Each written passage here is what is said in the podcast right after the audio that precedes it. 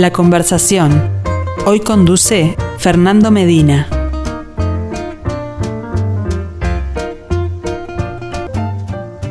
Saludos para todos, bienvenidos a la conversación, como cada miércoles, protagonizada por el artista que expone sus obras en nuestro ciclo Arte UI en Perspectiva. La invitación es seguirnos a través de Radio Mundo en audio a través de la 1170, la app radiomundo.ui o a través de Radio Mundo en video. No tienen más que asomarse a nuestro sitio web y allí se van a encontrar con todo lo que tiene de imagen este encuentro acerca de estos asuntos artísticos que tratamos todos los miércoles. Además, el artista nos acompaña acá en estudios, así que bueno, queda hecha esa invitación. Bueno, Mm, en estudios, si vienen siguiendo la mañana periodística todos estos días, ya vieron que esta semana no tenemos una única obra, tenemos tres, un cuadro, dos esculturas, un nombre, un título que deja pensando, que da para hacer varias preguntas, hay un juego de palabras allí,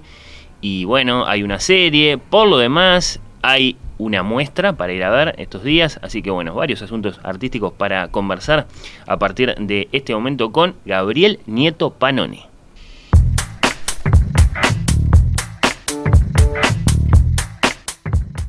El ciclo de Arte UI en Perspectiva es una presentación de BMW. El placer de conducir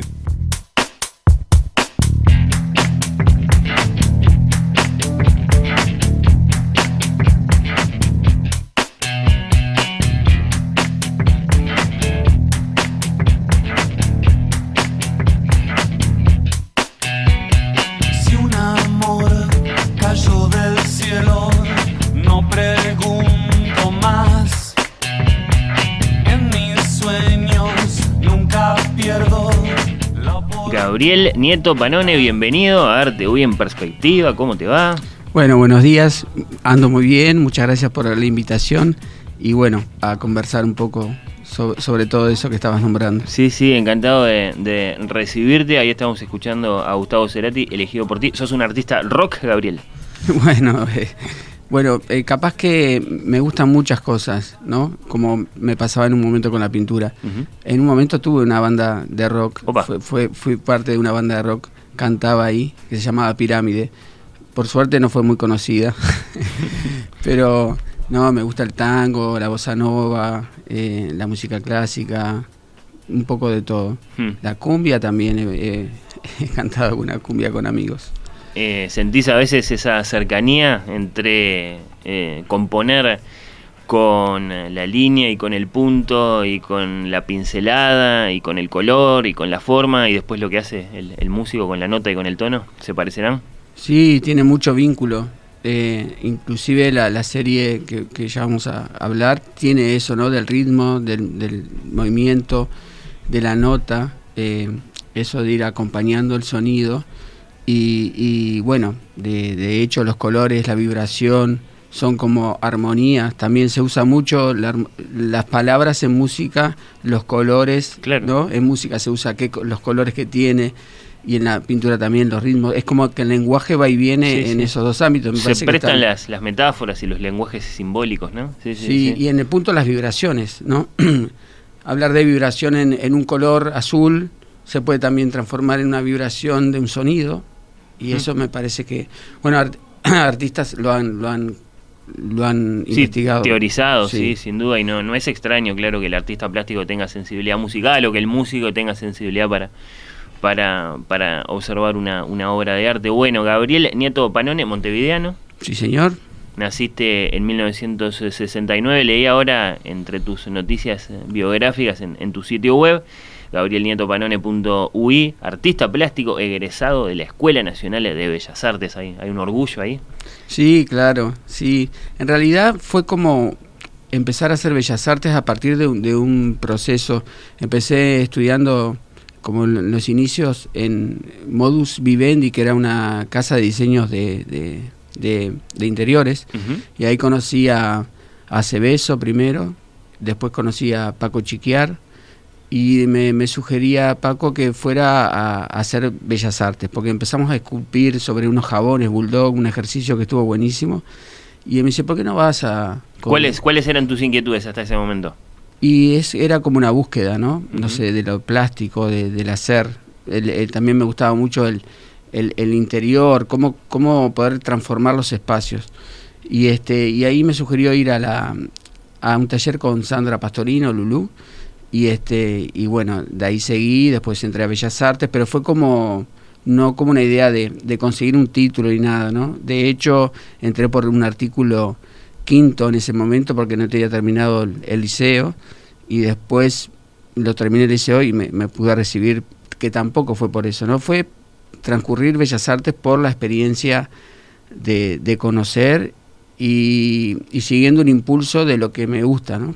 ¿Y qué te dio? ¿Qué te dieron esos años eh, allí? Imagino, bueno, conocer a mucha gente muy valiosa que te, que te guió, que te referenció, pero también eh, mucho descubrimiento de vos mismo.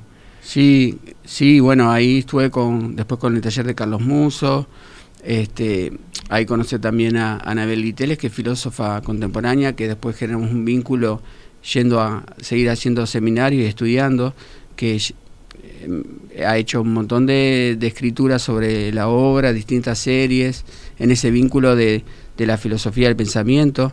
Este, bueno, gente muy, muy querida también ahí en la escuela, donde, donde ves, estás trabajando con, distintas personas, distintos medios, distintas formas, y bueno, te vas enriqueciendo del hecho, solo el hecho de estar ahí y, ver cómo el resto va resolviendo sus, sus haceres artísticos, ¿no?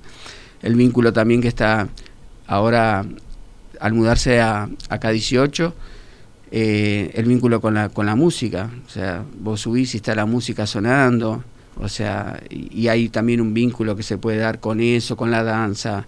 Entonces, como que las artes empiezan a jugar una completitud que no solo ponerse a pintar.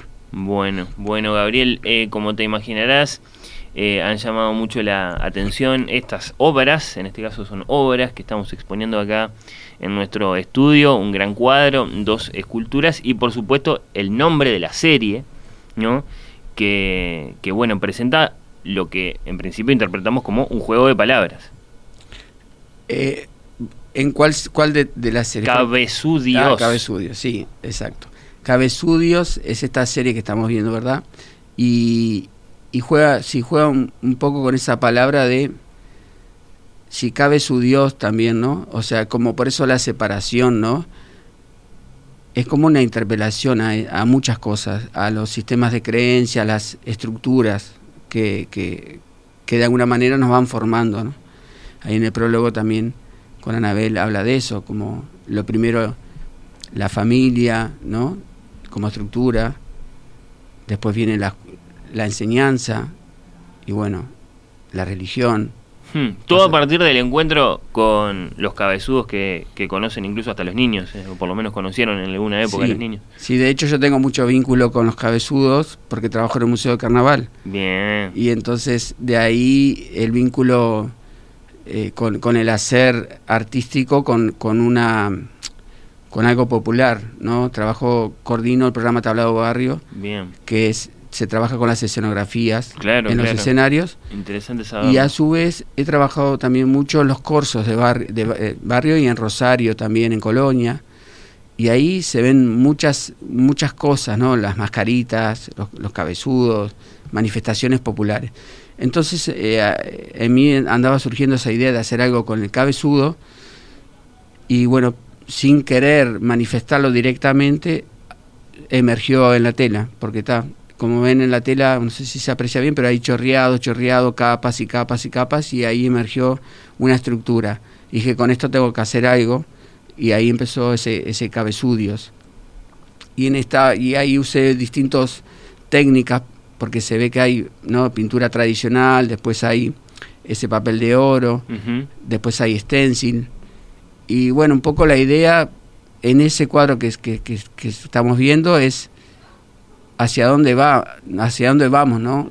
Hacia qué Dios vamos o hacia qué estructuras vamos inconscientemente. Hmm. Vamos caminando hacia un precipicio porque eso está vacío. Es como sería un falso Dios, esa estructura, que puede ser todo, ¿no? Eh, eh, el consumo, puede ser lo que uno está corriendo atrás de esa zanahoria. ¿no? ¿Hay alguna, digamos, eh, referencia filosófica concreta que vos quieras eh, señalar, digamos, de, detrás de estas ideas que estás, que estás eh, presentando? En este caso hay, hay como una idea de, de que, que, es lo, lo real en, en, mí, ¿no? Para mí, en principio, en esa búsqueda, que tiene que ver mucho con, para mí, el arte con lo espiritual creo que fue la, la primera cercanía a, a, lo espiritual fue estar pintando, porque ahí uno como que te da un estado de concentración, de, de estar en ese presente, uh -huh. y uno ahí te, te, empiezan a emerger in, eh, cosas internas, ¿no? los pensamientos, las imágenes o hasta el vacío, que si sucede eso está buenísimo. Entonces, en esa búsqueda del arte y lo espiritual es que me fui manejando. Y bueno, surgió esto como filosófico, pero es como ese pensamiento, una crítica también, si se quiere, ¿no? Porque después empezaron a surgir los, los cabezudios, que son esas esculturas. Sí, bien. Que, que van este también van hablando de determinadas estructuras. Acá hay una que es de la edu educación y hay otra que, que habla de la educación es aprendiendo a no ser, ¿no? Porque creo que, que, es, que no hay mucho aprendizaje para por, o sea, para ser completo, ¿no? Ser un ser humano, eh, o sea, ser, ser estar acompañado de ese espíritu y, y, ser una persona, ¿no? No sé si persona es la palabra, se cuesta explicarlo, pero es como poder... Eh, por ejemplo, si hubiera más, para mí, ¿no? que lo practico, yoga y arte en las escuelas, y si estuviéramos planificando otro tipo de, de educación, creo que la realidad cambiaría, ¿no? Ese es mi pensar. Creo que, por ejemplo, la educación estamos, estamos siendo educados para la competencia, para llegar a, no para ser. Hmm. Entonces, desde ese lugar, bueno, aparece ahí un, un, personaje que está graduado con un, con un signo de, de pesos en, en, en, su interior, ¿no? Atrás de esa carrera que, que quizás los padres quisieron que, hiciera o que, o que él mismo atrás de, de, un, de un bienestar económico, que no quiere decir que, que esté mal, ¿no? Pero, pero bueno, me parece que después hay un vacío, de hecho se ve un vacío. Bien, bien. Eh ¿Lo resumirías, eh, Gabriel, en que estamos demasiado eh, occidentalizados o algo así, que deberíamos abrirnos un poco más al multiculturalismo, a un al orientalismo en concreto? ¿Pensás que digamos, serían eh, buenas influencias, por ejemplo, ya que lo mencionas en, en, en nuestra sí, educación? En, en mí sí. Otra, otras corrientes filosóficas que, que evidentemente no, no, son las, las protagónicas en, cómo están concebidas nuestra educación y nuestra cultura en general. Sí, yo creo que un poco de eso, como todo, ¿no? Un poco de Occidente eh, a, y al oriente y, y, del oriente al occidente, un poco de poder eh, misturar cosas para poder también eh, crecer, ¿no? O sea, poder crecer desde esos lugares de valores, de, de, de, de poder eh, completarse, pero no por lo externo, sino por el, el bienestar interno. ¿no? Sí, sí, sí. Hay muchas situaciones complejas ahora, ¿no? Que vivimos y que te, nos demuestran, por lo menos a mí, que por ahí no va, ¿no? Que la felicidad no va por, por todo eso que, que de alguna manera vamos atrás, ¿no? La posesión de bienes, no por sé, ejemplo. ¿Te referís a eso? Bien. Sí, este y en cambio sí hay una plenitud cuando uno está consigo, está bien, está tranquilo, está feliz y eso no se compra. eh, es un gran libro de lo espiritual en el arte de Vasily Kandinsky, ¿no? Sí. Una, claro, te, te escuchaba y me, me, me, referenciaba un poco ahí, porque desde luego que, que las experiencias, digamos, de, de, contacto con lo superior en el arte pueden ser muy, muy amplias y, y, y muy diversas en, en, la historia y en el mundo, pero hacia nuestro tiempo hay como una gran referencia ahí con, con, con las vanguardias y esa aparición de lo, de lo, espiritual en el expresionismo, bueno, una cosa muy, muy, muy fuerte, evidentemente. Bueno, eh, de cabezudos a cabezudios, y ahora creo que estaría bueno, ya pensando en lo que está pasando actualmente, eh, por estos mismos días, ¿no? En la Alianza Francesa, Gabriel. Sí, sí, está la muestra Kifren de Kifren, que es una serie también que empezó en el 2013 y después eh, paró. Y ahora, eh, bueno, con el tema de la pandemia, eso que se atrasó bastante, había la posibilidad de, bueno, concursé en la Alianza Francesa para, para poder exponer, quedó por suerte el proyecto y, y bueno, me, animé a trabajar un poco más para potenciar lo que para mí es Kifren de Kifren. Ahí está, para y para aportarle al que al que siente curiosidad y acaso va a ir y se va a encontrar con, con tu obra eh, allí, eh, otro otro otro recorrido que, que podemos hacer a, partir de las de las palabras, ¿no? Porque detrás de Keyframe, así como vos lo escribís, K-I-F-R-E-M, está esto de Keyframe, en inglés, ¿no? Eh, la, la, llave y el cuadro. A ver, ¿de qué estamos hablando ahí? Ahí estamos hablando que eh, en esos años estudiando en el taller Muso, en la Alianza Francesa, eh, ahí en, la Escuela de Arte, eh, también se, se, puede estudiar no solo pintar, sino también multimedia. Bien. Y bueno, ahí tuve acercamiento a multimedia porque, bueno, soy muy curioso con todas las artes, me gusta el volumen, la pintura, grabado todo, pero... La presencia de la tecnología en Bellas Artes creo que puede sorprender eh, a alguno que, que, tiene la, idea convencional de que en Bellas Artes, bueno, se pinta y se esculpe, pero bueno, se, trabaja con, la tecnología también y por ejemplo a ti eh, te, interesó trabajar con, con el video, la edición. Sí, en ese momento un poco empecé a trabajar con eso, este que después no continué para abocarme un profundamente a la pintura porque es difícil abarcar esos universos, ¿no? Pero ahí descubrí ese keyframe, que es un punto clave donde uno, desde donde ponen en, la edición de video, por ejemplo, no sé, una imagen o un, cumpleaños. Sí, bien, una imagen Entonces, Le pone ese punto keyframe a otro punto y ahí donde empieza a jugar, levantarle el sonido, trabajar el tiempo, hacerlo más rápido, más lento, cambiarle el color, controla de alguna manera el espacio-tiempo. Y, y, a su vez, en esto que estaba haciendo los talleres con Anabel y y el pensamiento, la filosofía, y en esto de estar pintando con una nueva forma que era un rodillo, con la impresión, y a ver qué sucedía, dije, ¿qué tal si uno se mete dentro de un keyframe, que no existe, algo virtual? Es como meterse no sé, en un agujero negro, ¿no? Es como... Y, y me metí ahí, y ahí surgió estas, este devenir de imágenes, dijera Spinoza, ¿no? De donde está el plano de inmanencia, que yo lo entiendo como esta vibración que nos atraviesa. Si uno pudiera ver ahora en este momento, estaríamos viendo vibración en todo, ¿no? En, en nuestros cuerpos, en la madera, en el micrófono, en, en, en el acrílico todo vibraría. Y fue como esa impulsión de meterme ahí, que no a veces no, es que pensada, que surge, ¿no? Es el, el keyframe es la unidad. Sí. Lo que después integra a lo demás y de alguna forma lo controla. Sí, exacto. Y entonces es perder el control.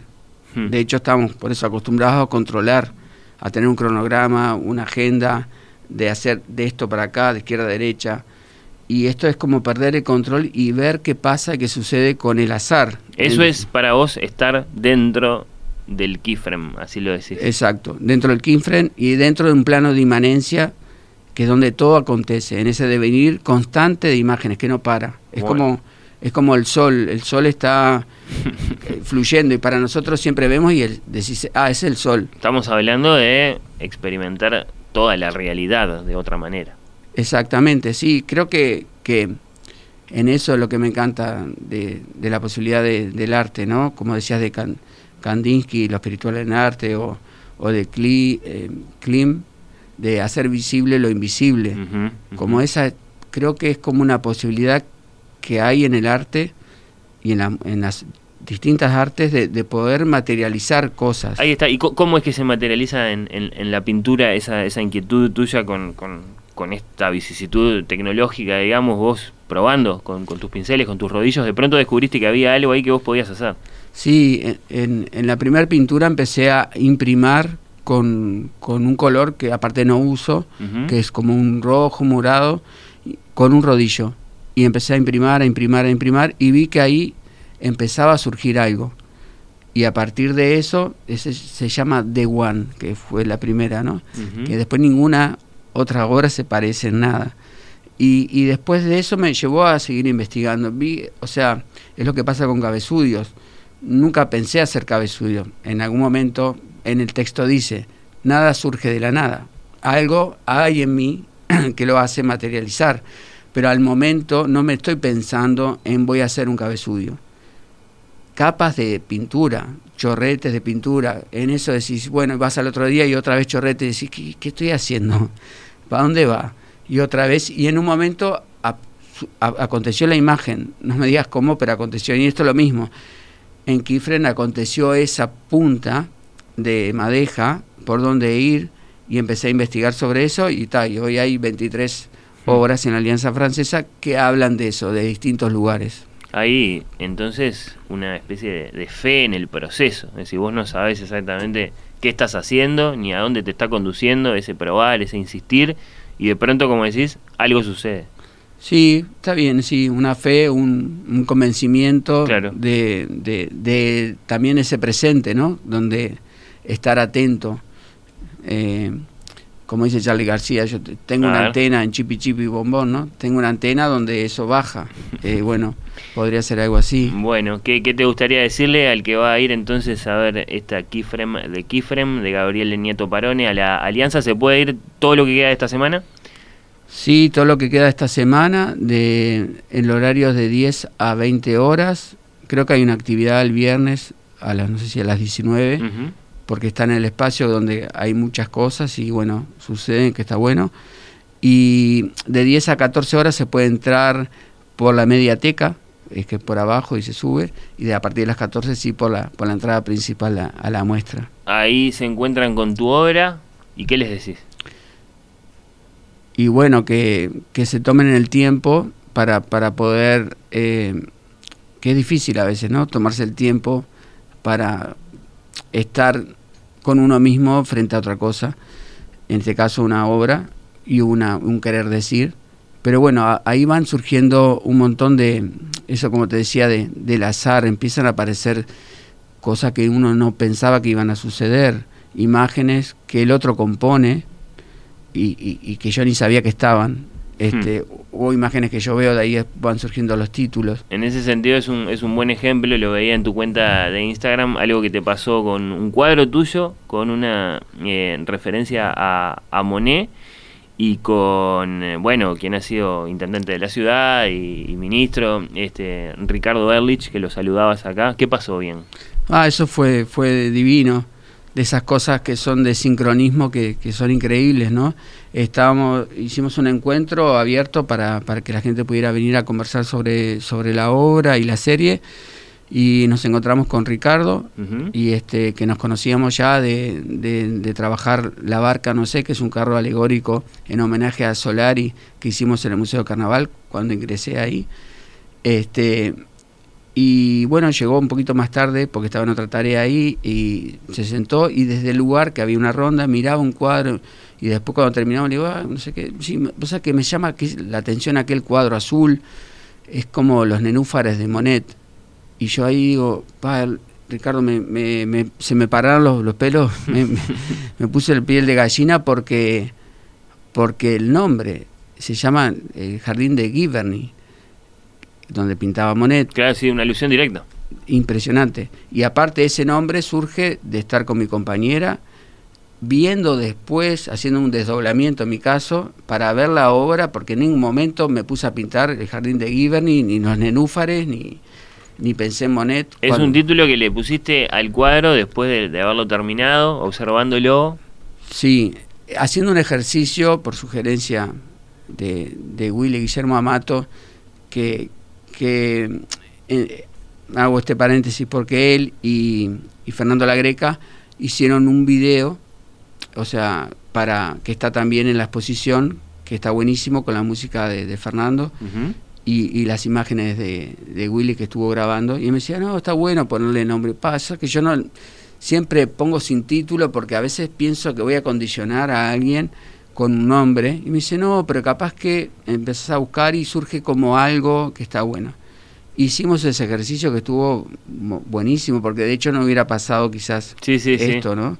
Este, entonces está ese desdoblamiento con mi compañera mirábamos y decíamos, bueno, por acá, por allá, y surgieron cosas increíbles de ver también desde otro lugar, ¿no? Hay otro jardín que es un jardín para Delmira, Agustini, que también la veíamos en, un, en una pintura y bueno, por, por su historia también, que era pintora y por su historia de, de, vida, este, nos parecía como eso, regalarle ese jardín. Y ahí hay un montón de nombres que, o sea, hay una que se llama Tokio y ahí un montón de, de gente me decía que veía geishas. Yo digo, ¿dónde están las geishas? Y después, claro, cuando uno dice, mira, están ahí. Entonces eso es, es, es tuvo un aprendizaje. Son buenos ejemplos de todo lo que no está en control del artista y de todo lo que puede suceder cuando la obra se encuentra con el, con el público. Por supuesto que sí. Bueno, Gabriel Nieto Panone, muchas gracias por haber eh, bueno, compartido tus obras con nosotros, que van a seguir acá todavía eh, unos días. Éxitos eh, en estos días que quedan de, tu muestra en, en la Alianza Francesa. Y bueno, gracias por este rato, por esta conversación. No, te iba a preguntar si ya se terminó porque fue, volando. Volaron los minutos. Impresionante, ¿no? Muy, muy. Muchas gracias a ustedes por, por el espacio, a vos principalmente por la calidez del encuentro, porque me parece que es está genial esto de poder conversar. Es como una, hay una necesidad, por lo menos en mí, de poder hablar sobre, sobre estos temas y el arte, así que el agradecido soy yo. Y, y te voy pedir un segundito para mandarle un saludo a Joaquina, que hoy cumple años, y bueno, y a ver si hace una torta de esa rica que... ¿Estás seguro, eh, ¿está seguro de que te está escuchando? Yo creo que sí, sí. Si, no si no, igual yo quiero asegurarme la torta esa que hace. Muchas gracias, en serio, hasta cualquier momento.